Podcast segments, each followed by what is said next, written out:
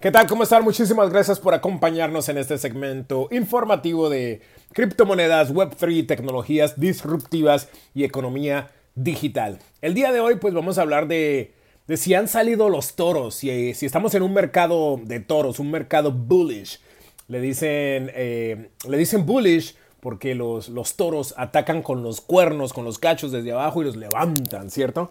Entonces, ese es un mercado bullish, cuando está subiendo, porque el toro ataca de abajo hacia arriba. Y le dicen un mercado de osos o, bear market, bearish market, porque los osos atacan de arriba hacia abajo, con las manos, dan manotazos de arriba hacia abajo y eso indica que el mercado está pues flojo a la, a la baja, ¿no? Entonces, pues nos preguntamos, ¿será que salieron los toros? ¿Será que ya estamos en un mercado bullish?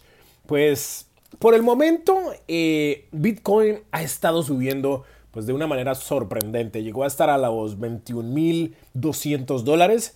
Hoy se ubica eh, por un poco debajo de los 20.000, de los 21.000, perdón. Está más o menos en 20.700 dólares. Obviamente es una moneda bastante volátil, sube y baja. Pero eh, lo interesante es que estuvo atrapado en el rango de los 17.000 durante varias semanas. Ethereum también ha, visto un salto de más del 22% en los últimos 7 días, lo que convierte a la semana pasada, a la segunda semana de enero, en, la mejor semana en la industria de criptomonedas de los dos últimos años. Así es, Ethereum actualmente cotiza en los 1.500 dólares. Ah, es imposible precisar el repunte reciente eh, y nadie sabe exactamente si es un retorno temporal o el regreso esperado de la industria. Pero algunas de las razones pueden ser las siguientes. Número uno, el techo de deuda de los Estados Unidos ha llegado al límite. El viernes, la secretaria del Tesoro, Janet Yellen, advirtió que Estados Unidos está en un camino de alcanzar el límite de deuda o el tope de la cantidad de dinero que el gobierno federal puede pedir prestado.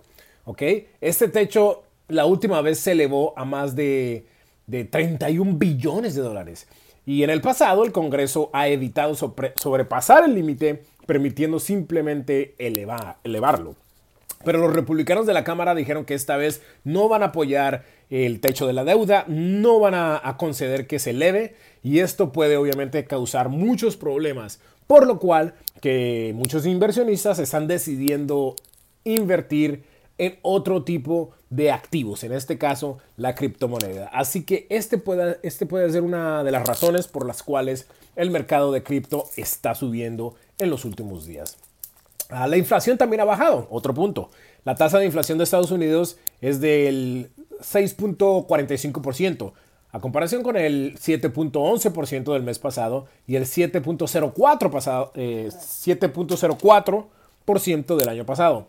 Esto es más obviamente un promedio mucho más elevado que, el, el, promedio general, que es de 3.2%. Pero la inflación está disminuyendo, lo cual también empuja a los inversionistas a invertir. ¿no?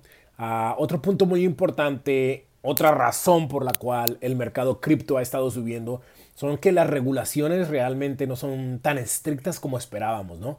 ha habido muchos problemas, hemos visto una investigación bastante estricta de, Binance, pero todavía no se ponen de acuerdo. El Departamento de Justicia no parece pues, estar de acuerdo, de acuerdo eh, en cómo proceder con esta investigación. También tuvimos el, fiasco de, de, FTX, de FTX, donde se perdieron casi 60 billones de dólares.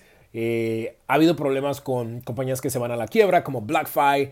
Gemini ahora parece que no tiene liquidez para poder regresarle los, los, los activos a sus clientes. Bueno, ha habido una cantidad de problemas legales y de fraude y hackeos en el 2022 y aún así no vemos que la regulación por parte del gobierno de Estados Unidos y de los otros gobiernos sea tan estricta, lo cual está permitiendo pues a los inversionistas obviamente ser un poco más agresivos en este aspecto de, las criptomonedas. También este, pues se habla, se rumora si el mercado de criptomonedas ha llegado al piso.